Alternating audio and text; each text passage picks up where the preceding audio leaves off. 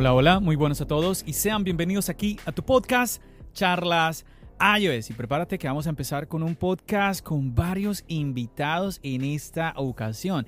Así que acomódate que vamos a empezar aquí a hablar de lo que nos gusta, de la tecnología y de Apple. Mi nombre es John. ¡Empecemos!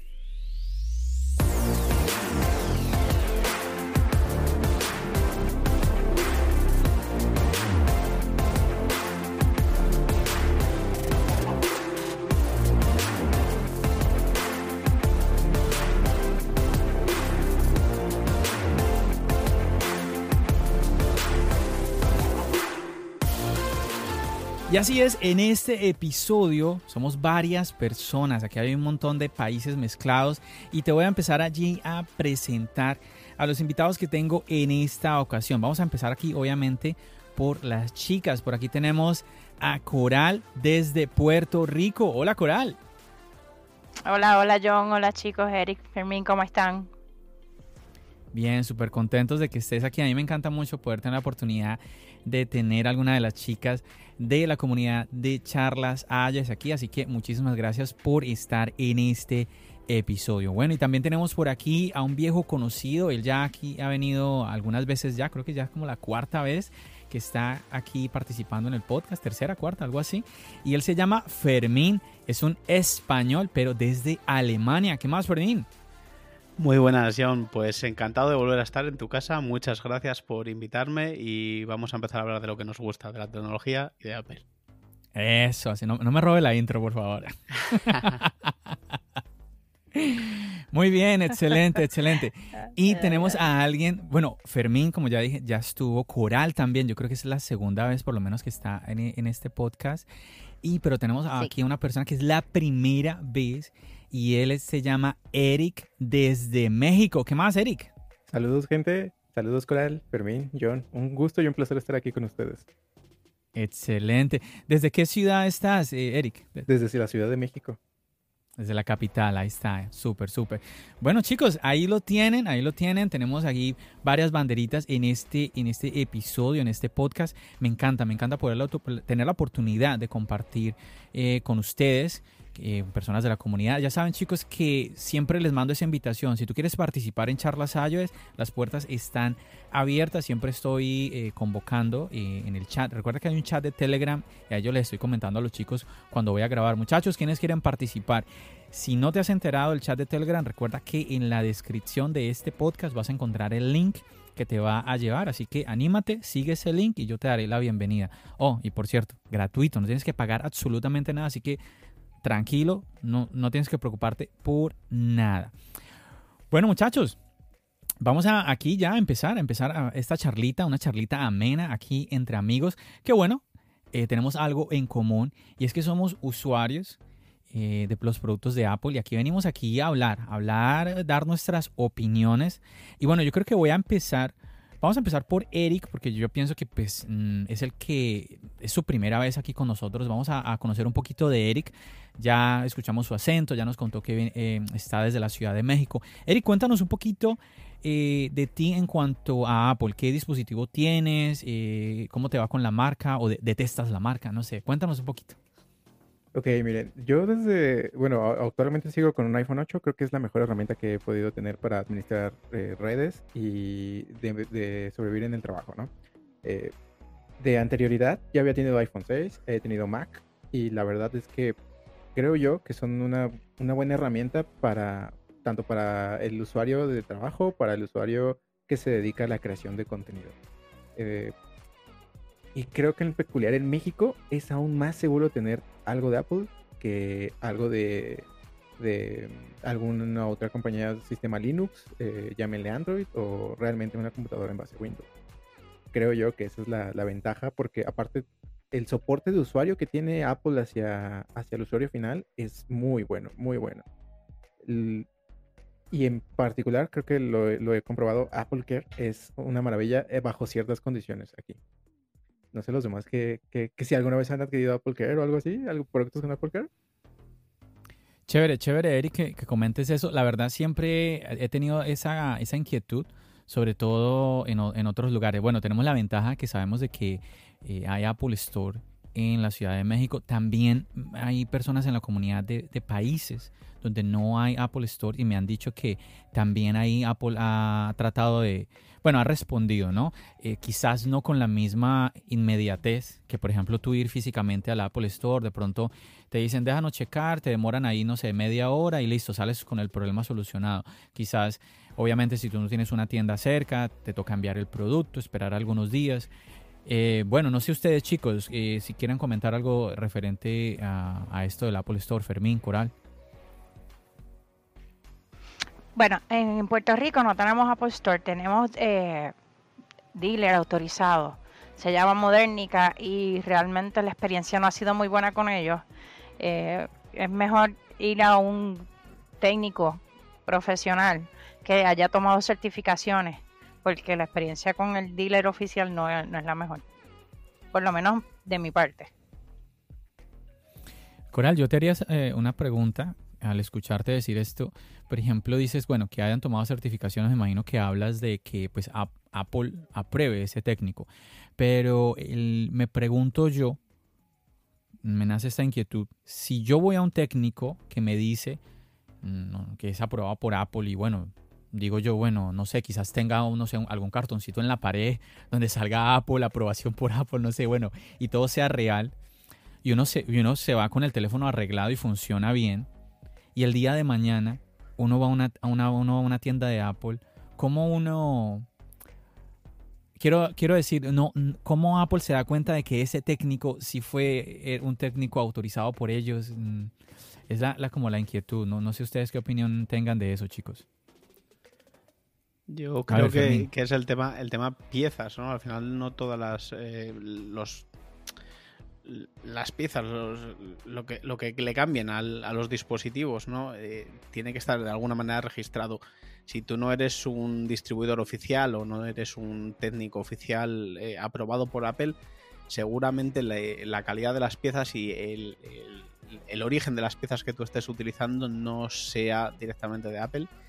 Y por tanto, puede llevar a, que cuando llegues a una tienda oficial de Apple no te, no te cojan ese dispositivo, no quieran eh, trabajar con él, puesto que eh, has roto casi el, pacto, entre comillas, que hay, ¿no? entre el usuario y Apple de no hacer estas cosas, por ejemplo, ¿no? De, no, de no ir a, sitios que no son autorizados, eh, de perder tu garantía simplemente por eso, eh, conocemos todos lo buenas que son las garantías de, de AppleCare, pero no solo eso, sino eh, la simple garantía eh, normal sin tener que tener AppleCare Plus y demás. el ir a, a un distribuidor, distribuidor perdón, oficial siempre va a ser mejor, aunque te cueste un poquito más, que es lo que al final te lleva a ir a otro sitio, es uno, que o no tienes donde, donde ir porque no tienes un Apple Store cerca, dos, el precio porque tenemos que reconocer que al final el, ir a una tienda oficial es más caro que ir a una tienda que no lo es. Pero a la larga yo creo que compensa hacerlo así para tener esa garantía, tener esa seguridad detrás tuya de una compañía como Apple. A mí me da este temor que algo suceda mm, es a la hora de, de que uno necesite ir a Apple directamente. Porque todos hemos, mira, hasta hemos escuchado casos de personas que simplemente eh, por ejemplo, tú ahorita hacías el ejemplo sobre las piezas. Hay personas que, técnicos, que han abierto el iPhone y lo vuelven a armar, o sea, no le han cambiado ninguna pieza, vuelven a poner las mismas piezas y ya el teléfono no funciona igual.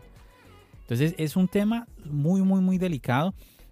Incluso, bueno, de esto estuve hablando en otro episodio anterior eh, con un compañero y él nos explicaba de que Car era el nombre, es el nombre de él, y él nos explicaba un poquito esto, que es un tema bien, bien complejo, no solamente de Apple, esto es un tema de muchas compañías, el tema del derecho a reparar, pero bueno, no, no, no me quiero repetir eh, en este episodio sobre, sobre este, nuevamente, este tema tan complejo que es al final, si, si yo puedo hacer, es que a ver, si yo soy el dueño del iPhone y, lo, y, sé abrirlo y sé armarlo, ¿por qué no puedo hacerlo? ¿Por qué Apple ahí no me deja? Bueno, es un, es un detalle ahí. Eric, ¿querías comentar algo? Cuéntanos. Sí, fíjate que algo, tuve una experiencia parecida con un iPhone 6. O sea, yo, o sea, vaya, no, no, no tenía un Apple Store cerca. Eh, entonces acudió un técnico, ¿no? Técnico certificado, así como dice Coral, que tal vez en Puerto Rico haya técnicos certificados. pero nadie te, te dice así como, ah, mira, este, no sé, Apple me expidió un diploma con certificación y tú, ¿cómo compruebas la autenticidad de ello? Entonces tuve un problema de batería. Fui, acudí con el técnico, reemplazó la batería y me, la- me juró y me perjuró que la, la batería era una pieza certificada de Apple, que no, o sea, en cuanto la ingresó y me la mostró después, ya marcaba que requería servicio. Entonces, o sea, pero a final de cuentas, aquí en México es así como, pues es que va sobre tu propio riesgo. Ahí es cuando aprendí a que debía, valía más la pena acudir a una, a una tienda o, a- o ya si tenías Apple Care, hacer uso de Apple Care, porque después me volvió a pasar Claro, con otro iPhone, claro. Con un pequeño desperfecto. Tuve la ventaja de que me, el, el chico que atendía en la tienda me dijo, ¿sabes qué? Este todavía no entra, entonces, pues si se llegara a accidentar, eh, guiño, guiño, si se llegara a accidentar, pues te lo podríamos reemplazar por otro. Y así, o sea, salí de la tienda, lo rompí y fui por otro. O sea, realmente sí tiene una, una ventaja total, totalmente sobre todo, ¿eh? Y, y sí, es Espérame, espérame, de que- dijiste que... saliste de la tienda, lo, lo dañaste. Sí, para ah, que sí, te lo- pum. Wow. Fermín, Ese- eso es a lo, a lo que voy. Apple sí que te deja tocar. tú- tú eres el dueño del dispositivo, puedes hacer lo que quieras con él. Otra cosa es que luego vayas a Apple y digan, eh, bueno, eh, tú lo has tocado, es bajo tu riesgo, el que lo ha roto ha sido tú. Y, y no funciona bien porque tú has hecho algo o tú has dejado que alguien que no es autorizado lo haga. No es que tú no puedas abrirlo, claro que puedes abrirlo, al final es tuyo, como si lo quieres tirar desde un quinto piso para abajo. O sea, puedes hacer lo que, te, lo que tú buenamente quieras con él pero Apple nos hace responsable eh, al, el día de mañana de que esas reparaciones o no, que haya Fermín, hecho un sí, sí. eh, entiendo, disculpa que te interrumpa, entiendo lo que Sí, dices, pero es que el problema, el problema está en que con solamente abrirlo, si tú lo abres y lo cierras, ya, ya perdiste la garantía. claro, porque ya has hecho algo eh, que, o sea, si tú puedes hacerlo, si Apple te dice, Y- tú y- hazlo. Por abrir y no cerrar ha- ya algo, nos algo ya nos eso no se va a dañar. Sí, por eso te digo, abrir, abrir algo y cerrarlo, si tú sabes, ¿sí? Y, y lo hiciste bien, aunque lo hayas hecho bien, aunque tú seas un técnico, perdiste la garantía. Ese es el punto mío. Yo entiendo lo que tú estás diciendo. Si, oye, tú puedes tirarlo contra, no, no sé, tire, pon- mételo en un congelador 24 horas si quieres, pero tú pagas las consecuencias. Eso se entiende. Pero vuelvo, insisto, cuando tú sabes lo que estás haciendo, y estoy poniendo un ejemplo muy sencillo, simplemente abrir y cerrar, ya con eso perdiste la garantía. Entonces es ahí donde tú como que viene esa pregunta si al final sí soy dueño o no de mi dispositivo. Sí, pero eso es algo que no es con Apple y no es algo que venga de ahora. Hay muchas compañías que lo hacían antes, que simplemente te ponían una etiquetita, ¿no? Que decía, si levantas esta etiqueta, ajá. si levantas esta Ya. etiqueta, ya no, ya no me, ya no me hago responsable de lo que hayas hecho. Y simplemente has levantado una etiqueta que eh, obviamente no, no hace que el dispositivo se dañe. Pero ahí ya perdiste la garantía. Y no es algo Claro. como digo, no solo de Apple, ya viene de años atrás. Pero eso que tú dijiste, no me hago responsable, yo lo entiendo. O sea, ya es tu responsabilidad, tú lo abriste. Pero cuando, insisto, cuando es que por abrirlo ya no va a funcionar igual, ahí es donde yo pienso que no están las cosas bien. Donde ellos hagan, pongan un, tipo de seguro para ellos darse cuenta del tema de los tornillos, que sean diferentes, para que se ellos puedan, eh, sí, darse cuenta de que fuiste tú el que lo abriste de que fue abierto entonces por otra persona o lo que se sea antes. Entonces, ah, bueno, aquí ya se abrió, pasó algo. Entonces yo, yo entiendo eso. El punto es que, insisto, eh, en, una acción muy sencilla que puede hacer, simplemente abrir y cerrar, así tú seas un experto, así tú seas el que se sea, ya perdiste la garantía. Eh, Eric, creo que levantaste la mano, creo que querías comentar algo. Me lo imaginé. no pasa nada, no pasa nada. Chicos, pues bueno, ese es, ese es un tema realmente que es bien, bien complejo. In- incluso, como ya eh, el mismo Fermín lo dijo, esto no es de ahora y no es simplemente Apple. Hay compañías que aquí nos podemos extender que, y nos, em, obviamente, más que nada en el tema tecnológico. Y hay máquinas en la agricultura, por ejemplo, que tú necesitas a ver, cada vez, lo que, al punto que quiero llegar es que cada vez se pierde más ese concepto de que tú mismo en tu, en tu garaje puedes arreglar tus cosas. No, si tú tienes algo eh, y tú quieres que siga funcionando bien, tú tienes que ir a la compañía que te lo vendió. ¿sí? Eh, hace poco vi un video donde hablaban de esto en cuanto a Tesla, por ejemplo. Que si eh, tú tienes un carro Tesla y tienes algún problema, y bueno, claro, hay, hay muchas, ahí vienen muchas preguntas que eh, obviamente ellos, la gente de la compañía quiere que todo esté bien, aparte que pues se incluyen las vidas de las personas y al mismo por otro lado tú dices, no, pero es que hace 50 años pues yo podía coger y desbaratar mi carro y volverlo a armar hay un montón de cosas que se están poniendo sobre la mesa que incluso no me extrañaría que haya... A ver, hace poco incluso escuchábamos algo aquí en los Estados Unidos referente a, que se le... sea, el gobierno de los Estados Unidos hacía un llamado de atención a Apple en cuanto al tema de las reparaciones. Fermín, cuéntanos. Esto viene dado a que, en mi opinión, la tecnología va en dirección a servicios, no a solo los lo que viene siendo el dispositivo en sí. Obviamente a Apple le interesa que tú compres su dispositivo, pero también le interesa que tú pagues el Apple Care para estar eh, asegurado. Lo que dices tú en Tesla, eh, Tesla solo puedes ir a Tesla, igual que pasa con Apple, a reparar tu coche, pero seguramente tengan algún tipo de servicio para que tú a ti eso te salga gratuito, en un tipo leasing o etcétera al final eh, va todo encaminado cada vez más a los servicios y no en sí a lo que viene siendo los dispositivos. Es verdad, es verdad. Eric. Pues sí, mira, así como lo, comentas, creo que por allá fue un poco muy sonado allá en Estados Unidos el tema de, unos tractores que eran concesionados por una marca y no podías meterle mano, ¿no? Eh, a final de cuentas, creo que es, un, es lo que, como concuerdo con Fermín, es a lo que va encaminado la tecnología, ¿no? Y el avance eh, tecnológico en, incluido en sociedad. Eh, creo que si nos, o sea, si ya la tecnología nos estaba ahorrando demasiado trabajo, ahora nos ahorra el trabajo de reparar las cosas. Hay puntos en los que concuerdo, sí es válido así como de hágalo usted mismo, pero no, no totalmente, ¿no? Porque hay, hay, partes en las que nosotros no somos especialistas, no somos totalmente especializados y es cuando incurrimos en este error, ¿no? De, de, de llevar el, el, tu iPhone, tu iPad, tu Mac con algún técnico eh, que en teoría debería estar este, certificado, pero eh, hay, hay detalles en los que las mismas piezas se reincluyen y ya no funcionan. Entonces, eh, es un arma de dos, creo que es un arma de dos filos para, para el usuario y para la marca. Entonces es como una manera de asegurarse. Claro. Coral. Completamente de acuerdo con Fermín y con Eric en esta parte. Eh, obviamente eh, es parte del servicio que se le ofrece al cliente, la exclusividad de las marcas, porque eso lo que hace es que la marca sea mucho más exclusiva. Y sí, definitivamente el llevar tu equipo a un, a un técnico eh, que puede estar certificado o no, pues te corres el riesgo de que esa pieza no sea original.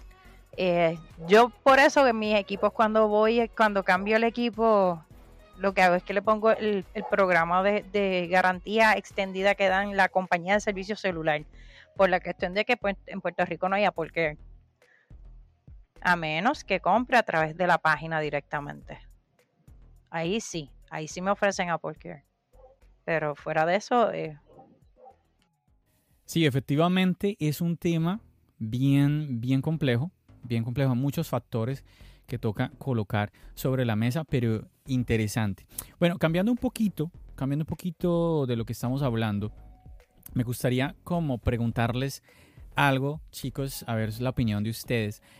Ahorita, en la actualidad, un tema eh, que se está comentando ahora mucho es, por ejemplo, que tenemos ahorita las MacBook no vamos a hablar, no, no quiero preguntarles de los M1 Max, M1 Pro, nada de esto, porque yo siento que ya se ha hablado mucho al respecto, pero sí que me gustaría de pronto preguntar qué piensan ustedes de este efecto de que pues, se están trayendo nuevamente los puertos.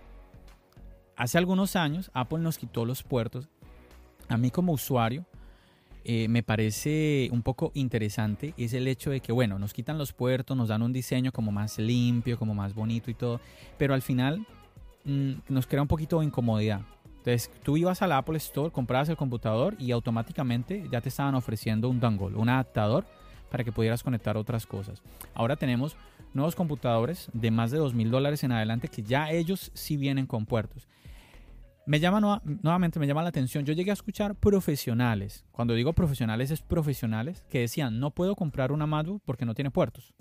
me llamaba la atención porque yo decía, wow, tremendo que un profesional, yo sé que este tipo es profesional, diga esto en fotografía, en video, gente que gente que viaja tomando fotos, que realmente no, no, no una persona que de vez en cuando, no, como les digo, profesional que trabaja en, en campañas publicitarias y todo esto, que decía, no puedo comprar un MacBook porque no tiene puertos. Ahora nos traen de vuelta los puertos. Solamente, solamente una cosa que siento que como usuario es que, a ver, cuando, cuando vamos a YouTube, que vemos tantos reviews y tantas cosas, pues a mí me vendieron la idea de que el, el que quitaran puertos era algo positivo, porque el USB-C sirve para todo. Y ahora veo a los mismos youtubers, bueno, la mayoría, que es, aplaudían esta, este nuevo movimiento de Apple, veo aplaudiendo que vuelvan los puertos. Entonces me siento confundido, confundido por ese lado. No sé ustedes chicos, Fermín, eh, cuéntanos tu opinión. Pues precisamente esta semana pasada he tenido una discusión en Twitter, bueno, discusión, un intercambio de ideas. De hecho, hablé de ello en mi último Uy, podcast. Te, di a la pregunta que era, entonces, es que justo. Eh, porque las personas, bueno, las personas con las que estaba discutiendo, que no fue una discusión en sí, fue simplemente lo que digo, un intercambio de ideas para, bueno, que teníamos diferentes puntos de vista, ¿no? Se estaban quejando precisamente de que, eh, al, de que, los, de que los nuevos MacBooks son demasiado gruesos. ¿Por qué? Porque le han metido más puertos, eh, los chips son más grandes, la termodinámica es diferente, etc. Y es la verdad. Y es que es así.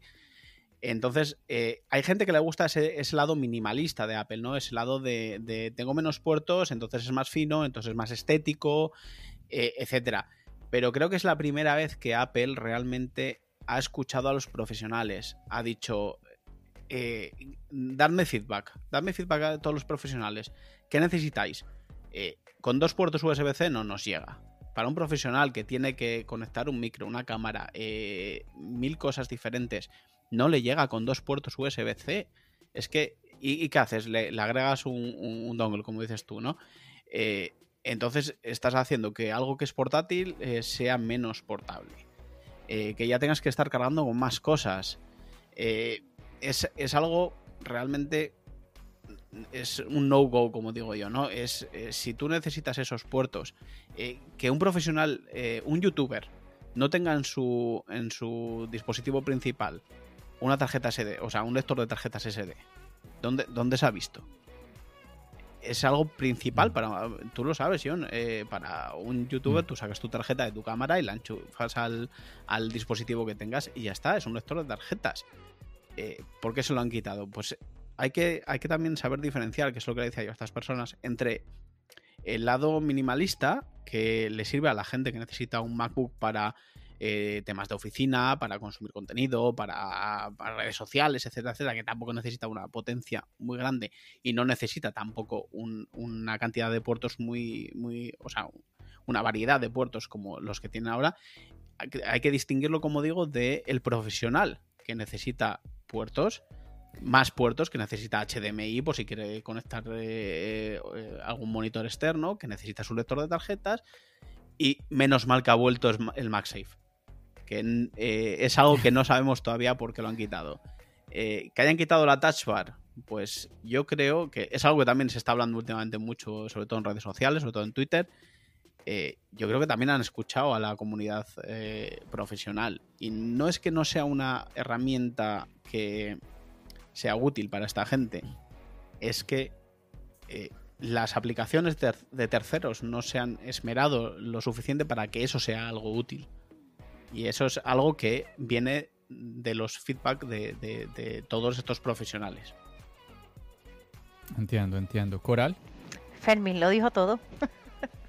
lo dijo todo. Ciertamente yo, ok, pero nada, Fermín lo cubrió bastante todo en el momento. La realidad es que hay una necesidad, es una necesidad, sí, quizás estéticamente se ve un poquito diferente y pues sí los cambios no nos gustan mucho porque volvemos, el, el, enfoque de Apple es mientras más sencillo, más bonito, ¿verdad? Este, más elegante. Y obviamente pues hay que cumplir con las necesidades de los profesionales. Y, y no tan solo los profesionales, porque aquí, mira, por ejemplo, eh, los estudiantes de la universidad donde yo estoy, lamentablemente no pueden usar Apple porque las aplicaciones de terceros no han creado las licencias para que sean utilizados en, en iOS, en macOS.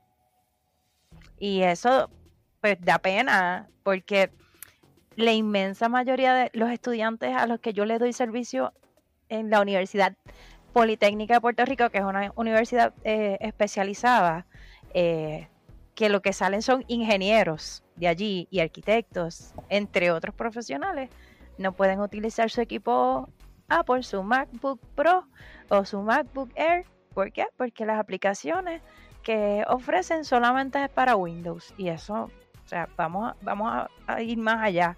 Tenemos que empezar a, crear pensando en, en, que tenemos diferentes tipos de usuarios, no solamente los usuarios de Windows. O sea, que hace falta más enfoque en los usuarios de Mac también. Ahí está, ahí está. Eric. Pues sí, es que creo que sí le, o sea, Fermín y Coral le pegaron perfecto al punto de lo funcional y lo estético. Entonces, ahí sí, sí, en lo estético, creo que Apple es algo por lo que siempre ha optado, o sea, desde siempre, siempre que algo sea estético. Y siempre con diseños muy minimalistas. Pero para la experiencia de usuario es a qué, para qué lo quieres, para qué te va a funcionar como bien dice Coral, o sea, yo también como ingeniero, hay, hay, cosas que en Mac no pudieses hacer que haces en Windows o que puedes hacer en un sistema base Linux.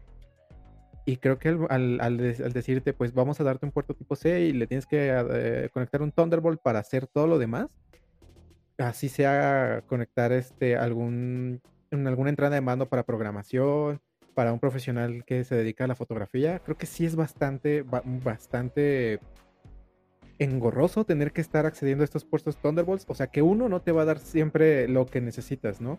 Eh, y creo que ahí es cuando le pegan en el, les pegó durísimo en el mercado con, con la, ocupabilidad de estas dentro de oficina, ¿no? Eh, entonces ahí le das chance a, a las demás eh, a las demás bases de sistema que hay demás marcas que recuperen mercado. Entonces yo creo que por eso optaron por regresarte los puertos, decirte, ¿sabes qué? Aquí estaban los puertos. Fue de principio a lo mejor algo estéticamente bueno, pero funcionalmente no, lo, no creo que haya sido total, total así el acierto. Claro, claro. Aquí están muy bien las reflexiones que ustedes hacen, muchachos. De verdad que yo pienso que aquí al final estamos eh, opinando todos como usuarios. Mm, a mí me pone a pensar un poco es aquellas opiniones mm, que son un poquito... A ver, es que a todos nos gusta la marca todos nos gusta la marca y cuando la marca hace algo muy bueno, ah, genial, súper bien, porque como ya tú estás utilizando los productos, eso quiere decir que tu experiencia con esos productos va a ir cada vez en mejor. Pero obviamente, ¿qué a veces pasa? Que escuchamos, y por eso yo les hacía ahorita el ejemplo de algunos creadores de contenido que hace unos años, pues aplaudieron el movimiento de, de que Apple quitara y los puertos, que incluso lo llamaron un movimiento hacia el futuro, ¿no? De que Apple estaba empujando hacia el futuro eh, y forzando como a la gente que nos, que eso era algo bueno, que nos forzara a utilizar los puertos USB tipo C. Y ahora vemos, es, el futuro llegó y el futuro es que Apple dio un paso atrás, ¿sí? Que como ustedes lo están explicando, es un, es un paso, pero positivo. Yo obviamente no digo que sea, que sea negativo, para mí también es positivo. A ver, cuando tú te compras un Mac, cuando, bueno, cuando tú te compras un Mac que no cuesta dos mil dólares, algo que tú tienes que pensar es en comprarte un, un dongle. Yo les digo, chicos, no le van a, no van a comprar los dongles de Apple. Que primero no, no. Y ahí yo no sé, ah, la parte estética de Apple no la veo, la verdad. Los, los dongles de Apple no me gustan para nada. Y no, no son los mejores. No son los mejores. Hay un, por ejemplo, aquí yo tengo un. Este es el dongle que yo, que yo uso. Es el Hyperdrive y tiene, tiene todos los puertos, ¿no? El lector de tarjetas y tiene HDMI, tiene puertos USB tipo A, todo este, asunto, ¿no? Ahora, lo bueno de esto es que, bueno, me funciona en la MacBook, me funciona en el iPad con puerto USB tipo C. Claro, entonces es un detalle ahí que uno tiene que pensar porque un, un dongle de esto, por ejemplo, este cuesta unos 100 dólares Entonces, un dongle no es barato, no es como quien dice uno, bueno, y si, y si tú te preocupas, es que ese es el detalle. Uno, por ejemplo, uno dice, bueno, listo, me voy a comprar un dongle y quiero tener buena velocidad. Pues entonces tú tienes que mirar que el dongle que estés comprando o el adaptador, sí, no tengas ahí tu supercomputador, tengas un MacBook Air súper bueno con tu puerto USB-C y tienes también, le vas a conectar un, un disco de muy, de muy alta velocidad y luego le pones un dongle de 10 dólares, un adaptador de 10 dólares que baja considerablemente la velocidad entonces ahí mm, está fallando por ese lado, ¿no? Entonces nuevamente me llama la atención ese movimiento y por eso yo pienso que como usuarios tenemos que estar muy alertas de que no podemos dejarnos de llevar simplemente de, algunas opiniones. Eh, Fermín, cuéntanos. La primera reflexión sobre lo que hablábamos antes. Dudo que haya ningún profesional que, o sea, más, voy más allá. Dudo que todas esas voces que se están quejando a día de hoy de que los MacBook de 2021 son más gruesos, que llevan más puertos, eh, que eso no, está bien porque queda ese lado estético, ese lado minimalista. Dudo que ninguna de esas personas sea un profesional. A todo un profesional le dices, em, vas a tener un portátil que va a ser 5 milímetros más grueso, pero que va a tener esto y esto y esto y esto y esto que necesitas. Entonces, dudo mucho que las voces que, que alzan en Twitter, en Instagram, en redes sociales, en contra de este paso atrás que llaman ellos, dudo que sea ningún profesional. Eso es lo primero. Lo segundo, eh, que has hablado tú muy bien, es la hipocresía de YouTube. La hipocresía de, eh, según lo que haga la marca, me viene bien.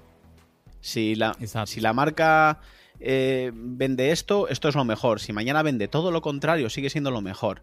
¿Por qué? Porque a mí me interesa que quedar bien con esa marca. Entonces es una hipocresía de YouTube que poca gente va en contra. Y a mí, a mí hay veces. Yo, he dejado. Yo he dejado. Sí, perdona. Eh, yo he dejado de ver youtubers simplemente por eso. Simplemente por esa poca imparcialidad, eh, por, esa, por ese poco profesionalismo. para mí eso no es profesional, es venderte a una marca. Y es hipócrita. Claro, es que, mira, te quería, te quería añadir algo es, en esa parte, porque es que, a ver, para todos ustedes chicos que nos están escuchando ahorita en el podcast, y es que el punto es, tú puedes ser un profesional que te guste la marca y simplemente, oye, pues yo uso este MacBook, me compré este dongle o este adaptador, pues es una patada, o sea, es un fastidio yo tener que cargar con un aparato más. Pero, pero me gusta la marca y quiero usarla, o sea, no tengo de otra. Eso está muy bien. Y ahora, estés, como, como hay mucha gente, estés, celebrando, oh, ya no tengo que andar con adaptadores y sigo con la marca. Eso está perfecto. Pero nuevamente lo que tú dijiste, Fermín, o sea, exactamente. Apple quitó, bravo. Apple puso, bravo. Entonces, al fin, ¿qué? ¿Blanco o negro? Ahí es donde yo, esa, esa parte yo no estoy muy de acuerdo y peleo un poquito como que, pero ¿por qué no hay una como coherencia, ¿no? Una coherencia ah, nuevamente es como una es una pequeña crítica no no no nos tomen ustedes chicos que nuevamente nos están escuchando no lo tomen a mal es una pequeña crítica a esa Sí, lo que ya Fermín eh, comentó muy bien, como a ese creador de contenido que aplaude cualquier tipo de movimiento. Ahí tenemos que tener mucho cuidado nuevamente con, las... Porque, a ver, está ese concepto de influencer, ¿no? Y hay una influencia en la opinión, en la decisión que nosotros como usuarios pues vamos, vamos a tomar. Por eso al final eh, yo creo que lo mejor es dar nuestra opinión. Oye, si al final tu opinión es que, pues no sé, no estoy seguro, no pasa nada, es tu opinión y ya. Sí, pero cuando tú dices no, cuando tienes, cuando tú dices sí, pues siempre es bueno que haya un argumento detrás, que tú digas, mira, yo creo en esto o no creo en esto por esto y aquello, ¿no? Eh, yo pienso y eso es, eso es importante. Pero bueno, al final sí, positivo, positivo el tema de los puertos. Sí, ahí no podemos estar pensando, no, que es que eh, ¿Qué tal si le caen líquidos? No, a cualquier eh, computador eh, si le caen líquidos, ay Dios mío. Em, ese es un peligro, muchachos, así que cuidado, cuidado con ese lado. Y nada, pues es muy conveniente, es muy conveniente. Me hace, me hace a veces como pensar, es el hecho de que, por ejemplo, tú te vas a comprar un MacBook Pro con M1 y le vas a comprar que el adaptador, que le empiezas de pronto a meter más memoria, que de pronto más almacenamiento. Oye, no, pues ya prácticamente cómprate el M1 Pro. Eso, me, hace, porque estamos hablando de que la, diferencia entre el, el M1 y el M1 Pro son 700 dólares. Vayan sumando, chicos. Si le quieres sumar, si le quieres sumar más memoria RAM, son 200 dólares más, se, se te sube a 1500. Si le vas a meter el adaptador, son 1600, ya, ya estamos a 400 dólares de, diferencia. Si le vas a, meter más almacenamiento, y ahí va subiendo, y ahí va subiendo, ¿no, Fermín? Sí, está muy bien lo que tú dices, pero al final es así, sí y no. O sea, el, el MacBook Pro de 13 pulgadas básico, eh, compitiendo con el MacBook Pro de 14 pulgadas básico, tienes que darte cuenta de que el MacBook Pro de 14 pulgadas tiene eh, mínimo 512 GB de almacenamiento. Entonces, para poder comparar los dos eh, dispositivos entre sí, tienes que poner el MacBook Pro de 13 pulgadas con 512 GB y con la misma RAM de base que tiene el otro. Y al final no son 700 dólares de diferencia, son entre 200 y 300. Es que ese es el punto mío, Fermín, que al final tú terminas dudando si comprar el M1. Al final tú dices, oye, estoy, pago lo mismo o quizás pago un poquito más y ya tengo el M1 Pro. Esa, esa es, ese es el punto mío, que ya el M1 Pro te viene sin adaptador, te viene con todos los puertos y ya con el, además, además que te trae más cosas. O sea, por más que tú cojas y le metas cosas al M1 para alcanzar al M1 Pro, sigues teniendo una pantalla mini LED con 120 Hz Promotion Display. O sea, llegas a tener más tecnologías. Ahí es, ah, es como, que, como que te rascas un poquito la cabeza. ¿Qué hacer? ¿Qué hacer?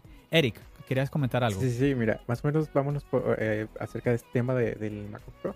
Eh, mira, con el M1 Pro creo que sí tienes más ventajas de cajón, pero la ventaja que te, que te da la marca eh, al adquirir el M1 es que puedes hacer el upgrade gradual, pero ahí va a depender del valor que tú le des.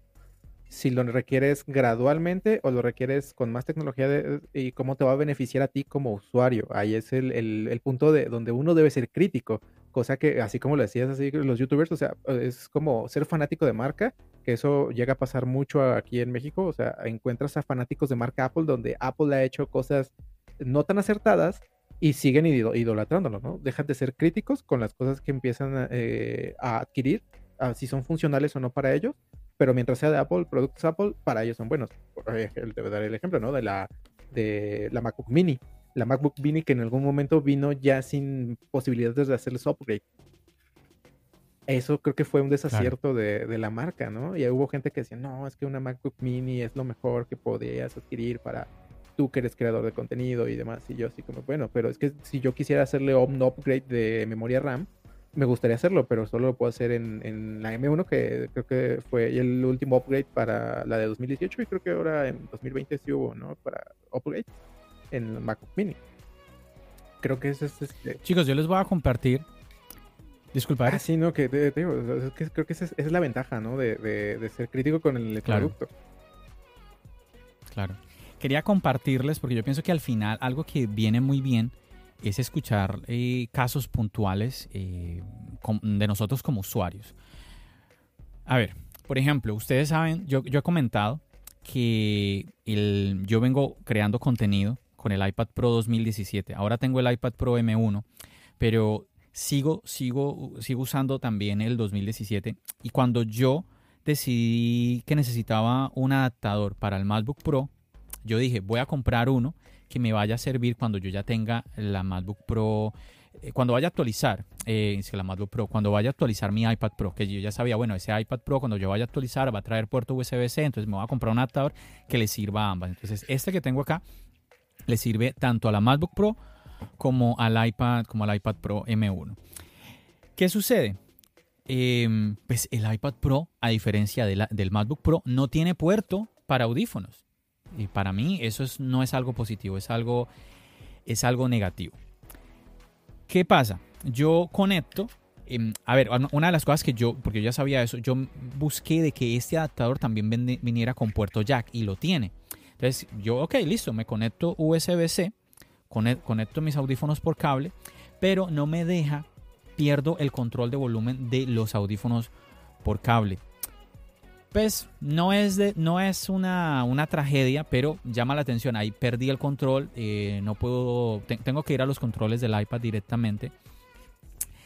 Y si yo deseo si yo deseo, me imagino que lo que debo de hacer es conseguir unos audífonos, no, un adaptador de USB-C que venda Apple, USB-C a jack, me imagino, y ahí sí ya podré utilizar los controles del audífono y no tendría que, porque a ver, cuando yo voy, si yo quiero moverme, no sé, de, un lugar a otro con mi, con mi iPad Pro y estoy editando, pues el, este dongle siempre pesa un poquito y ahí va colgando el dongle, el adaptador, entonces eh, sería más fácil si simplemente fueran los audífonos ahí conectados al USB-C y listo. Entonces, son ese tipo de cositas que uno dice, ¿por qué? ¿Por qué? Si tuviéramos, además del puerto USB-C en el iPad Pro y el, jack, pues sería genial, sería súper, súper bien.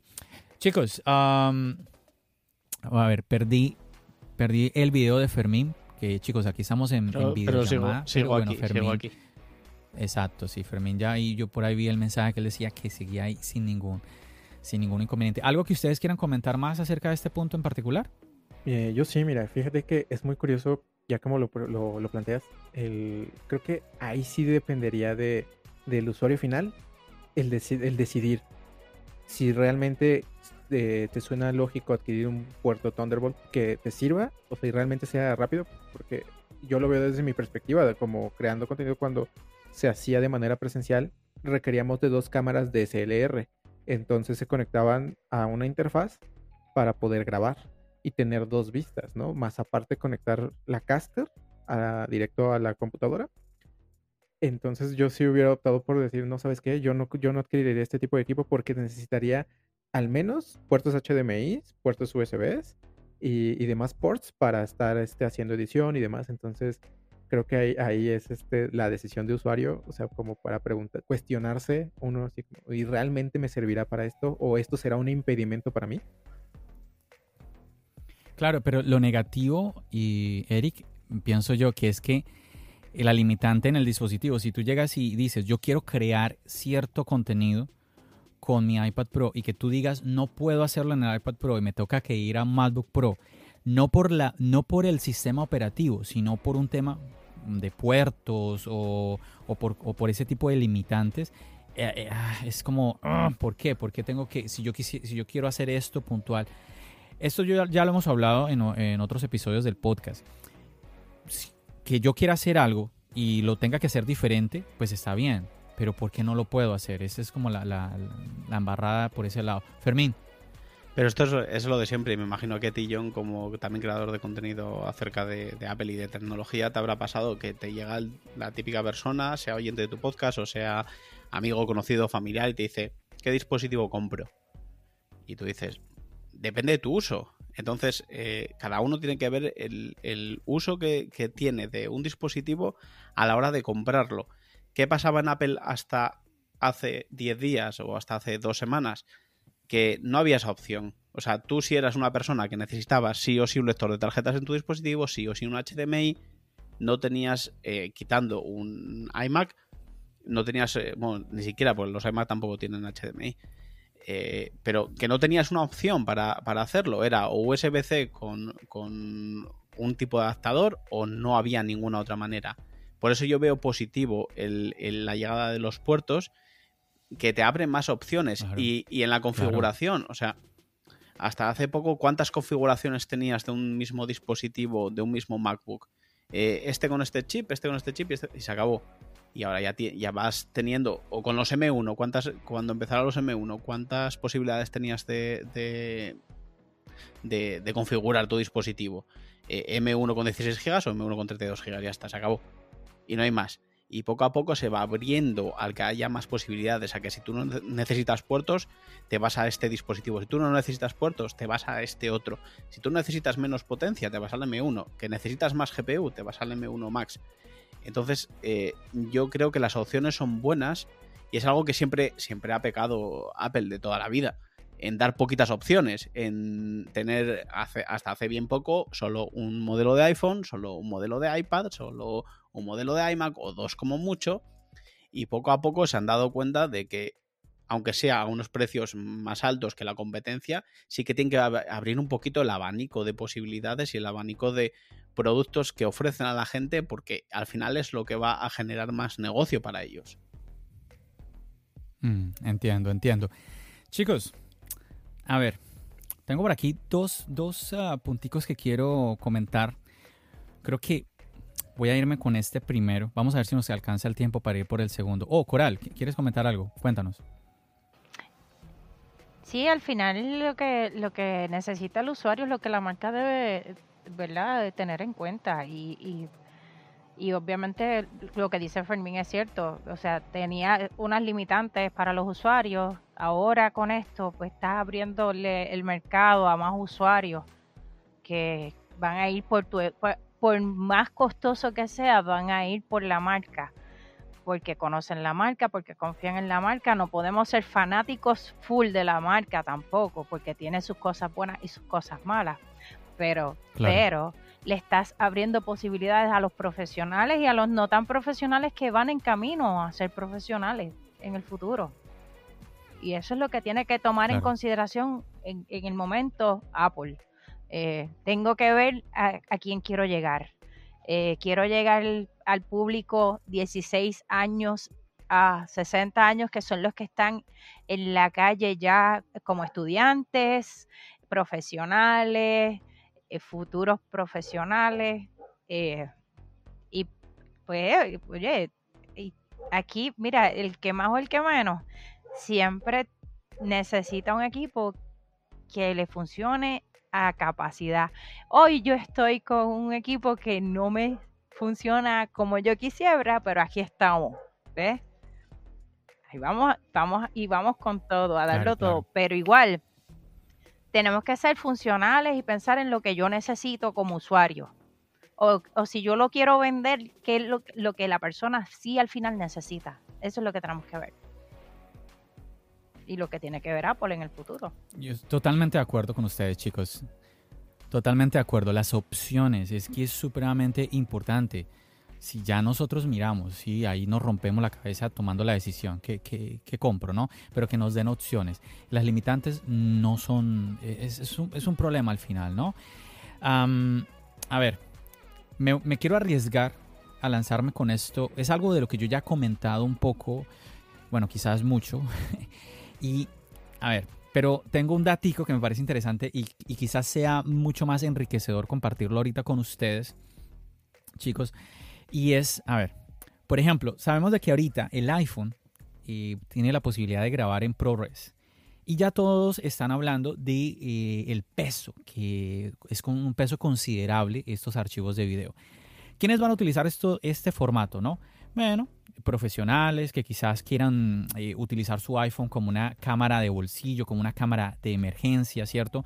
Porque, bueno, no, no me imagino mucho, no creo que haya mucho profesional que su cámara, su única cámara, sea el iPhone, ¿no? Como tal, ¿no?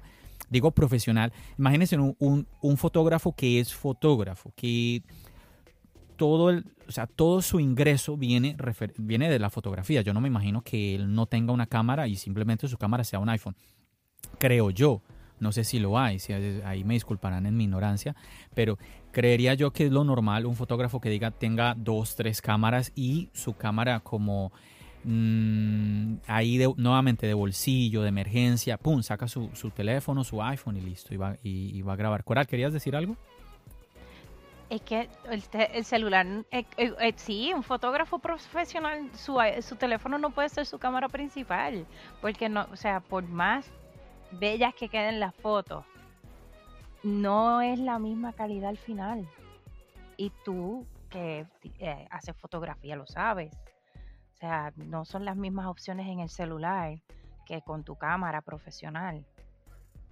o sea, que, yo no creo que sea Claro, unas cosas son las opciones que tenemos, unas cosas son los resultados que podemos tener, como tú ya dijiste, Coral, con un dispositivo, con el otro.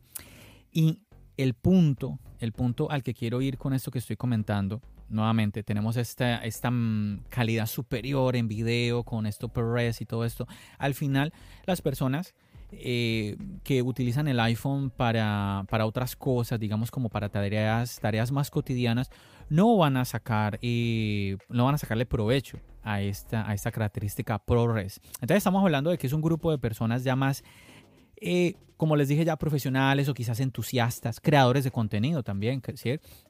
que en creadores de contenido sí hay creadores de contenido que su única cámara es el iPhone. Eso sí lo hay. Entonces, para ese tipo de personas está excelente. Y yo escuché, y el día de hoy, por ejemplo, escuchaba a alguien comentando de que hizo una grabación en formato ProRes y le salieron unos 270 gigabytes. Y que, escuchen esto. Entonces lo fue a pasar por cable al computador. Por cable. Cable, no inalámbrico, ¿no? Lo fue a pasar por cable y que se le demoraba hora y media. Hora y media en pasar los archivos. Entonces, eh, claro, en estos tiempos que vivimos, y es hablar de hora y media para simplemente transferir archivos, y pues es un poquito como que, ah. Y entonces al final eh, decidió hacer la transferencia por airdrop. Todos sabemos de que airdrop es realmente rápido, podemos decir que es rápido, pero incluso llegó a demorarse unos, tranquilamente más de unos 50 minutos en pasar estos archivos. Más rápido que el cable, claro, pero es que recuerda qué cable, qué cable tenemos en el iPhone. Tenemos un Lightning. ¿Sí? Entonces tenemos que recordar eso. Entonces ahí el airdrop fue más rápido que el Lightning. Entonces, cuando vemos las dos opciones, ¿qué opciones tenemos entonces ahora con el iPhone? Nuevamente, Lightning, AirDrop, y estamos hablando de tiempos grandes, tiempos considerables. Entonces ahí cabe la pregunta del millón. Si ya tenemos con el iPhone 13, es el primer iPhone que tiene esta, la posibilidad de grabar en esta calidad, en este formato, que es tan pesado, ¿qué necesita el siguiente iPhone para poder nosotros y pasar esos archivos de mi iPhone a mi computadora de una manera más rápido. Sí, no sé, por lo menos hablar que esos 50 minutos se vayan a la mitad, no sé, unos 25 minutos, algo así. Eric, cuéntanos. Mira, es curioso porque así como lo dice Coral, eh, y como lo comentas tú, a lo mejor hay gente que no, no es como de lleno para la creación o para fotografía iPhone como tal, pero sí llega a ver este, gente que, que opta por ellos para concursos de fotografía, cortometraje, largometraje, al menos yo creo que aquí en México, o sea, y se, se, logran cosas muy buenas. Entonces creo que la grabación en ProRes te da una ventaja sobre en competiciones de este tipo o en creación de este tipo de cosas. La desventaja, eh, la primera desventaja creo que sí viene con el almacenamiento. Entonces igual eh, te pone como en una, un tanto en una encrucijada, ¿no? Decir, bueno, si yo venía por un, iPhone 13 Pro Max de 128 o de 256, pues ahora no, pues tengo que adquirir este eh, hasta si quieres el de un terabyte, si planeo hacer cosas muy grandes y si no, o sea, si no lo tendré que estar eh, moviendo, como tú dices, por cable, por Lightning a, mi PC, entonces ahí entra esa jugada, ¿no? Entonces creo que lo que optaría Apple por hacer sería así como decir, bueno, tendremos que buscar una opción de transferencia de datos de mayor velocidad mediante haciendo ajustes de, de, transferencia en onda y demás, ¿no? Eh, pero el chiste será si, si tú o sea, ¿crees necesario ahorrar tiempo o ahorrar este en lo económico, ¿no? O sea, como usuario. O sea, es el claro. que quiero pertenecer o realmente lo necesito. Bueno, escuchemos a Fermín que aquí está levantando la mano. A ver, Fermín. A ver, el, el tema, y no tengo el dato ahora mismo, es eh, esos mismos archivos en ProRes desde una cámara, porque hay cámaras que también graban en formato ProRes. Esto del ProRes eh, hasta, está ahora de moda, pero es un formato que lleva años en el cine y en, diversos eh, pues eso, creadores de, diferente contenido y a un nivel muy profesional. Eh, ¿Cuánto ocupan esos archivos en una cámara de esas? Esa es la primera pregunta que hay que hacerse, porque seguramente ocupen lo mismo o seguramente más de lo que ocupan dentro de un iPhone, porque me imagino que, que las cámaras aún así seguirán siendo un ProRes con mayor calidad que lo que puede grabar un iPhone. Eso es lo primero. Lo segundo, como bien dice Eric, eh, Apple tiene que estar ya trabajando en algún tipo de transferencia más rápida de, archivos, de, gran peso al final. No creo que sea el Lightning. al final el Lightning tiene las limitaciones que tiene y lo hemos visto claramente. Lo hablábamos antes fuera de micros, eh, John y yo, con, el, los AirPods Max, ¿no? Eh, lo que viene siendo el, Lightning, todas las limitaciones que tiene. Pero es que eh, todos los rumores, que yo ya sé que a ti no te gustan los rumores, John, eh, vienen indicando a que Apple nunca va a poner un USB-C en, un iPhone. Entonces, mm, me imagino que si todos estos rumores o todo lo que suena es cierto, que sabemos también que muchas veces no lo es, seguramente estarán trabajando en algún tipo de conexión inalámbrica que supere a AirDrop eh, o un AirDrop 2, no sé cómo querrán llamarlo realmente, pero me imagino que será esa en la dirección en la que estén trabajando a día de hoy. Ya, es que por ahí, por ahí va la cosa. Yo la verdad, yo no veo ningún problema en que pues los archivos ocupen más espacio. A ver, no, a ver, eso suena un poco raro. No es que le vea ningún no es que no le vea ningún problema, sino que entiendo que si algo es de mayor calidad, pues sea más pesado. Sí, eso, eso tiene, tiene lógica. Yo creo que todos lo entendemos. El punto está, es más o menos lo que ahorita eh, comentó Fermín. A ver, si tenemos un iPhone que está eh, grabando archivos tan pesados y tenemos este limitante al hacer la transferencia, podríamos suponer que una de las mejoras que traiga el iPhone 14, por decir algo, sea una mayor velocidad en esa transferencia de datos. Aquí nos podemos poner a adivinar. Va a venir un airdrop, como ya dijo Fermín, un airdrop superior. Sí, ahora, ¿Será, ¿Será eso posible? Eh, no lo sé. Yo lo que sí sé y que me llama la atención es que se está, se está insistiendo, se está insistiendo en, que haya un iPhone sin puerto, ¿sí? Y que solamente eh, se, se, soporte o se apoye en una tecnología inalámbrica. Aquí ya nuevamente estamos hablando de que yo veo, yo veo, bueno, no, no sé qué tan qué tan posible sea crear una, una nueva generación de tecnología inalámbrica eh, cuando quizás sea más sencillo el cable. ¿sí? Muchas personas, Fermín ya lo acabo de decir, Apple no va a poner un USB tipo C. Chicos, yo no estoy en contra o sea, no puedo decir ni que lo va a poner ni, que, ni, que sí lo va a poner, ni, ni, sí ni no, o sea, es que yo, yo no tengo ni idea. Yo solo soy un usuario que veo las cosas. Yo digo, oye, el USB-C del iPad es más rápido que el Lightning. Tenemos problemas de velocidad, pues ¿por qué no lo colocan? Yo entiendo, y ya lo he explicado yo en otros episodios, yo entiendo que Apple hace dinero con el Lightning y que le conviene mantener el Lightning en el iPhone. Pero claro, hay mucha gente y esa, em, ahorita Coral que comentaba esto también, es ahí donde yo quiero apuntar. Es que está muy bien es, importante tener opciones. A mí me preocupa, es que cuando yo como usuario, cuando yo escucho gente que es usuaria también como yo, están hablando de quitar opciones. Yo digo, pero espérame, ¿cómo así que quitar opciones? Y no me quiero, no, no quiero aquí como, volverme, volverme un poco molesto, porque yo sé chicos que ustedes ya me han escuchado hablar ustedes que me están escuchando y nos están escuchando en este podcast, muchachos, ya, ya tú me has escuchado hablar, ya sabes mi opinión referente a un iPhone sin puerto. No estoy de acuerdo a un iPhone sin puerto. ¿Por qué? Porque el simple hecho de que me están quitando, no me están dando. Entonces ahí es donde yo veo esa, esa dificultad. Ahora, que es que le van a quitar el puerto y el airdrop, viene un airdrop, un airdrop, drop, em, un airdrop 2, me estoy enredando todo, que no es ni dos veces, tres, cuatro, cinco veces más rápido, no tengo ni idea, pues puede ser que sí, no lo sabemos. Que el MagSafe que viene, el MagSafe 2.0, va a venir cuatro veces más rápido, que va a poder soportar transferencia de datos, no lo sé. Yo insisto, yo hablo de lo que tenemos ahora, porque lo demás es adivinar, y mm, veo, veo que al final, ante la presión que tenemos con el tema de mm, en Europa, referente a los puertos, eh, con esto de ahora de que el iPhone sigue evolucionando. El iPhone no tenía necesidad de irse al ProRes y, y dio ese paso al ProRes, tiene mm, archivos más pesados que transferir. Oye, yo veo que sí, para mí, con lo que veo en este momento, sigue siendo algo negativo el hecho de que, de que remuevan el puerto. Insisto, chicos, mm, yo, yo, a ver, yo me repito en esto es porque hasta el momento a mí nadie me ha dicho, mira, John, es que nos quitan el puerto y tú vas a tener esto.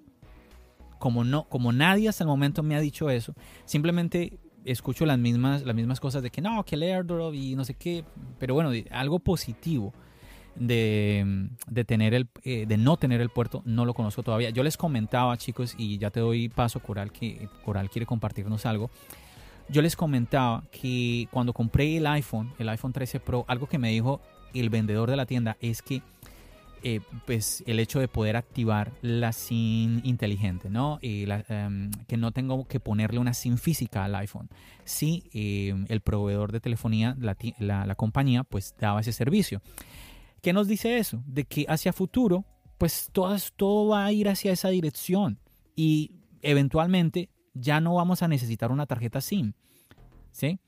Algunas personas me dijeron, hey John, vamos a volver al pasado cuando no teníamos tarjeta SIM. No, no, no, no es volver al pasado, es simplemente ya no vamos a tener e, esa tarjeta SIM y se está utilizando una tecnología diferente. En ese momento, ¿sí? no, no, no hay que, ya en el presente, si tú quieres, si, nuevamente, si tu compañía telefónica a la, la que tú pues, le pagas el servicio, si ella lo provee, tú puedes simplemente tener un, en tu iPhone, tener el servicio sin necesidad de la, de la SIM card. Entonces, ahí tú ves, oh, ok, 2, más 2 son 4, esto, esto apunta hacia esta dirección. Eh, no, nos no nos extrañe de que eh, el futuro sea sin tarjeta SIM. Eh, a ver, vamos con Coral y ya te doy paso, Eric. Coral. Es que será repetitivo, John, pero volvemos. ¿Por qué me vas a quitar y no me vas a dar? O sea, me quitas, ok, sellamos el iPhone, pero todavía tenemos las bocinas del iPhone que son abiertas. Entonces, si, si hiciera sentido que quitaran eh, el puerto porque pues quieren hacer el equipo completamente a prueba de líquidos, ¿verdad? Pues ahí yo, yo le digo, ah, pues sí, está perfecto, sí, hazlo, vamos. A bucear, me voy a ah, bucear con mi iPhone. Voy a bucear con mi iPhone y entonces voy a tirar unas fotos espectaculares de los corales de Puerto Rico. Va, dale, yo voy. Vamos. Pero la realidad es Ahora el iPhone también va, va a necesitar resistencia a la presión del agua, ¿no? Exacto. Entonces, si me vas a quitar esto, me vas a dar resistencia a la presión del agua para yo poder utilizarlo en, una profundidad, eh, qué sé yo, digamos. Y a las sales del mar y todo, ¿no? Eh, exacto, entonces eh, las sales oxidan, las sales oxidan los metales, es, una locura. Oye, y digo, no, no es que no sea posible, no es que no sea posible, pero es una locura. No, me quites, dame. Si vas a quitar el lining, pues dame USB-C. Punto. Vamos a movernos. O bueno, otro, otra conexión más rápida. O, a otra conexión más rápida. Que no se caliente el equipo. Porque pues si tú no tienes mm. el, el, la cajita de 20 voltios y lo cargas con la cajita anterior, con el, con el transformador, es la palabra correcta, el transformador pequeño que traían antes, el equipo se calienta porque se tarda mucho en cargar la batería. O sea, hay que, hay que ser un poquito mm. más racionales ahí, ¿no? Este, esa es mi forma de verlo. Es mi forma de verlo. Y, yo, cada vez que tú lo dices, yo, yo concuerdo contigo porque no es ser repetitivo, es ser lógico. Es, es, cuestión de una lógica, ¿no? Esa es mi opinión. No sé. Claro. Eric. La cuestión con el airdrop, eh, eh, vaya este hipotético airdrop 2, sería que la posibilidad de los servicios en la nube sí nos da para hacer una rápida transferencia de datos y descarga de datos, incluso para hacer streaming. El detalle es el soporte de la red. O sea, el soporte de la red, dependiendo en el lugar en el que estés, es el, el gran limitante. Entonces, de poder, yo, yo igual sueño con un iPhone que, ya no tenga Lightning, eh, que no tenga puerto. Porque sí, o sea, debería haber un soporte a través de NFC y, detalles en la nube, porque. Y es hacia allá donde se va, porque el, servicio de, de hecho de videojuegos se ha cambiado hacia allá.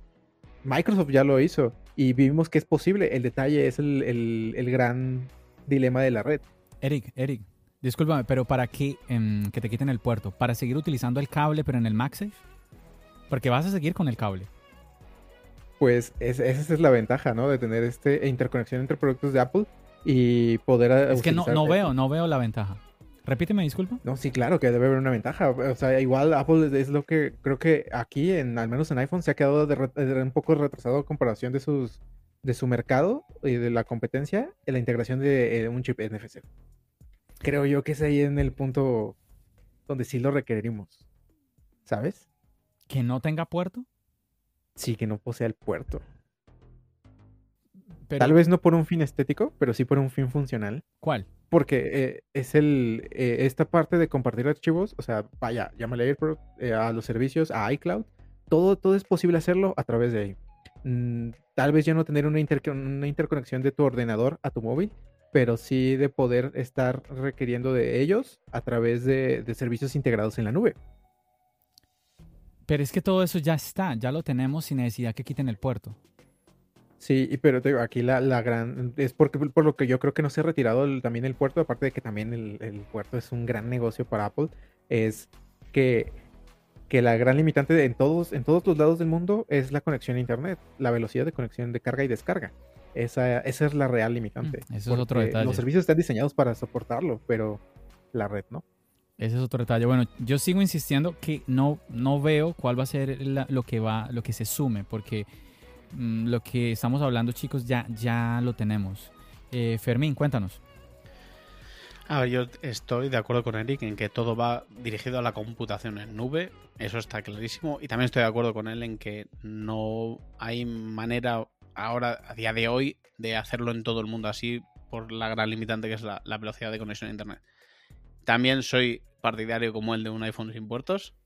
Eh, Fermín, tú tienes que estar de acuerdo es conmigo. ¿Cómo así que estás de acuerdo con él? ahora, ahora voy a estar de acuerdo contigo en eh, algo. Muteado, muteado, muteado. No, mentira, mentira. No, mentira, ahora, mentira. Ahora voy a estar Está bien, está bien. Tener, tener eh, opiniones diferentes está perfecto. Dale, dale. ahora voy a estar de acuerdo contigo en algo. Y es en el Lightning. ¿Oh, sí? Sí. En, esta reflexión que has dicho antes y que también ha hecho Eric hace un momento, de el Lightning es un gran negocio para Apple. O sea, todo lo que viene con Lightning tiene que tener certificación de Apple, por lo, que Apple recibe un dinero. Eh, te voy a poner otro ejemplo para que veas por qué nunca va a llegar el USB-C a, los iPhone. Y es, simplemente, es, simplemente, ¿no? Es simplemente ese negocio. Y te voy a poner otro ejemplo de algo también de Apple. Eh, es algo que hablaste, creo que en el último episodio con el chico este de Cinet en español que es, no sé si fue con él o con Adrián Tegui, ahora no, ahora no estoy yo muy, puesto en el tema, era el tema de eh, por qué en otras compañías la, aplicación de cámara es mejor que en el iPhone. Tiene más opciones, es, más completa. Y, hay una, razón muy simple. Apple, ¿qué le interesa más? ¿Darte esa aplicación eh, completísima y que tú puedas hacer todo con ella? ¿O que tú te vayas al Apple Store y compres una aplicación de la cual ellos van a recibir un 30%. Exactamente, Fermín. Eh, ese, es, el punto y ese es el motivo por el cual nunca va a llegar el, USB-C al iPhone. Porque Apple cobra por cada eh, cosa que lleve, que lleve Lightning, perdón, por cada dispositivo que lleve Lightning, Apple cobra un porcentaje por certificarlo. Entonces, Fermín, tú me estás hablando entonces de un futuro ah, con controles para videojuegos del iPhone con MagSafe, micrófonos con MagSafe, accesorios todo MagSafe. Todo lo que usamos ahora Lightning, pero con MagSafe. O, inalámbrico directamente. Yo creo que el futuro es la, eh, es la tecnología inalámbrica y, se ve que va en, ese, en esa dirección. Pero lo inalámbrico, no, hay una compañía que cree una, mm, algo que va a conectar, un accesorio que va a conectar al iPhone de manera inalámbrica, no tiene que pagarle nada a Apple. ¿No? O Entonces, ahí... O sí. Depende de cómo se lo monten. Por eso te digo, eh, depende, de, depende de si ellos van a, certificar otro tipo de... Igual no, igual, no te digo que igual llegue directamente un iPhone sin puertos, pero que llegue con un Lightning mejorado, que llegue con otro puerto que no sea USB-C, que sea propiedad de Apple. Claro, o sea, que haya algo, algo mejor que lo que tenemos ahora que nos vaya a dar a nosotros más como usuarios, exacto, que sea más rápido, que sea superior en, muchas, pero no tiene, muchas Pero no tiene por qué, porque si tú haces un tipo de conexión inalámbrica que solo pertenezca a ti mismo, en este caso Apple, también puedes cobrar a, los demás eh, distribuidores, a, las terceras compañías, por usar esa tecnología. Estás exactamente las mismas, pero has quitado el puerto porque estéticamente es mejor eh, o más bonito eh, puedes hacer el, dispositivo más seguro contra, contra agua, eh, arena, polvo, etcétera. Y además sigues eh, con el negocio en pie de cobrarle a todo el mundo por usar tu tecnología. Es perfecto. Ay, ay, ay. Ay, ay, ay. Vamos a ver. Que de la regalía. Pierden las regalías si hacen eso. Eh, es como yo lo veo. Y ellos ahora están, el negocio es las regalías con todo lo que eh, eh todos estos eh, productores de, de terceros, de Lightning. O sea, no, no, no haría ningún sentido, no sé. Vamos a ver, vamos a ver qué Yo sucede. entiendo que, que no. Vamos a ver qué sucede nuevamente. eh, para mí el tema es que eh, lo, con lo que tenemos ahora, hoy en día, lo inalámbrico es inferior a la tecnología por cable. Entonces ese es como el detalle que queda ahí como, sí, ya, ya, yo ya no me quiero repetir, pero ustedes ya saben chicos, yo que uso el MagSafe, el MagSafe calienta tu dispositivo, la misma Apple nos, nos dice que las altas temperaturas deterioran más rápido las baterías, entonces son cosas que tú dices, ah, como que no, no, no me siento del todo cómodo, pero bueno. Chicos, yo creo que aquí podemos seguir charlando mucho más referente a todos estos aspectos que son súper interesantes. Es que lo, lo más valioso al final es que todos los que estamos aquí somos usuarios de Apple y compartimos, estamos aquí compartiendo opiniones, puntos de vista. Son, son, es muy, muy, muy interesante. Somos nuevamente usuarios, así como tú, tú que nos estás escuchando en este momento. Vamos a parar aquí y ya, digamos, esta, esta charla, de verdad que la pasé súper bien con ustedes, muchachos. De verdad quiero, uh, pues a ustedes, chicos, a, ti que me estás uh, escuchando en este momento, pues agradecerte por haberte molestado, haberte, haber decidido reproducir un episodio más aquí en tu podcast Charlas iOS, haber decidido apoyar eh, pues esta conversación de, de, hispanohablantes aquí regados en diferentes partes del mundo. Aquí un español, una puertorriqueño, un mexicano, por aquí yo, por el otro lado, por otro lado aquí en Nueva York. En fin, muchachos, muchísimas gracias de verdad por ello. Y bueno, ya yo creo que podemos seguir todos estos puntos ya en el futuro en otro episodio. Chicos, yo creo que ya aquí voy a simplemente a dejar que ustedes se despidan y pues como es costumbre, vamos a eh, darle paso primero a nuestra invitada, a Coral. Coral, espero que la hayas pasado muy bien. De verdad, muchísimas gracias por haber aceptado esta invitación aquí a tu podcast Charlas iOS.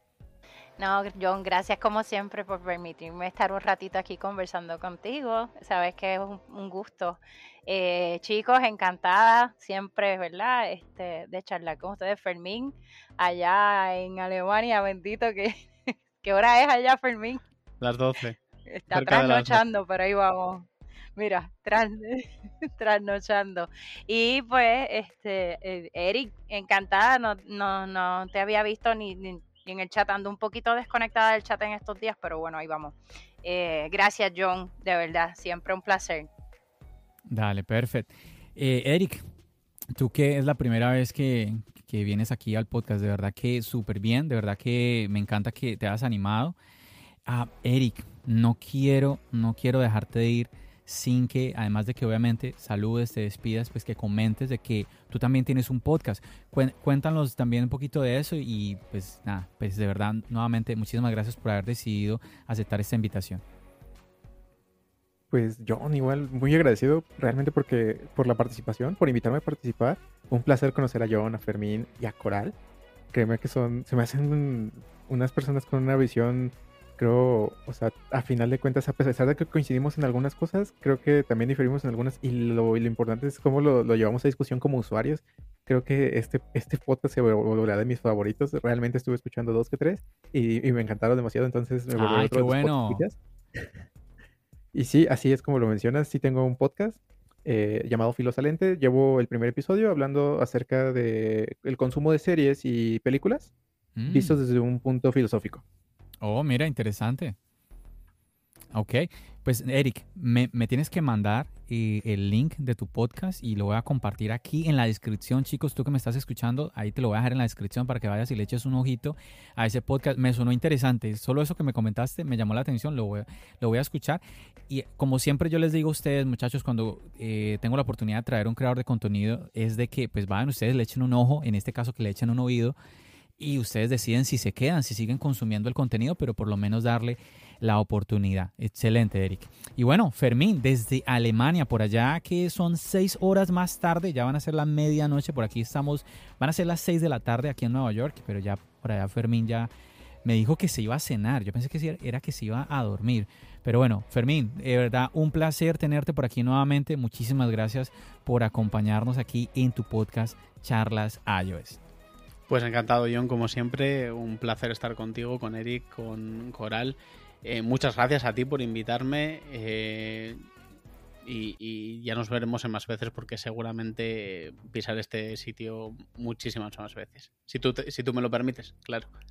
Claro que sí, claro que sí, por supuesto chicos. Y esto no solamente va para mis invitados, sino también para ti que me estás escuchando, que recuerdes que eso es algo que yo quiero hacer en Charlas Ayo, es que tú también tengas, tengas lugar, tengas voz. Incluso les comento, aquí yo les traía el audio de una otra chica que quería compartir una opinión eh, referente, algo muy interesante también, obviamente, referente a los dispositivos de Apple, pero no nos dio el tiempo, eso lo haré en otro episodio nada, simplemente recordarte eso. Tú puedes participar mandando mensajes, yo los puedo leer aquí en el podcast, o mensajes de audio, yo los puedo reproducir también acá, o también venir aquí como invitado, como lo hicieron ellos, también tú lo puedes hacer. Simplemente déjamelo saber uniéndote al link, al chat de Telegram de la comunidad Charlas Ayos. El link está en la descripción.